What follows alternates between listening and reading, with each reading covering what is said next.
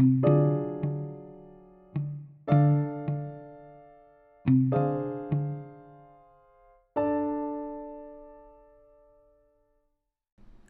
revolución cognitiva.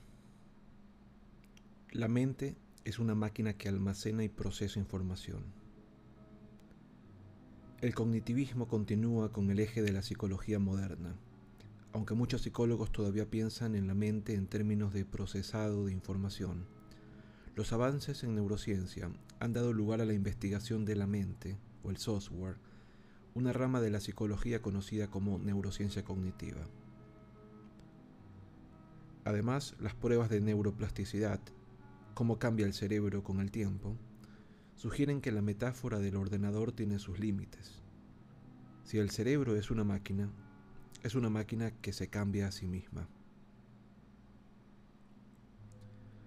El cognitivismo es el intento de entender la mente a través de la información que procesa y de la manera en que almacena dicha información. Rechaza los métodos psicoanalíticos que tratan de entender la mente a través de los mitos y los enfoques conductistas que se centran únicamente en la conducta.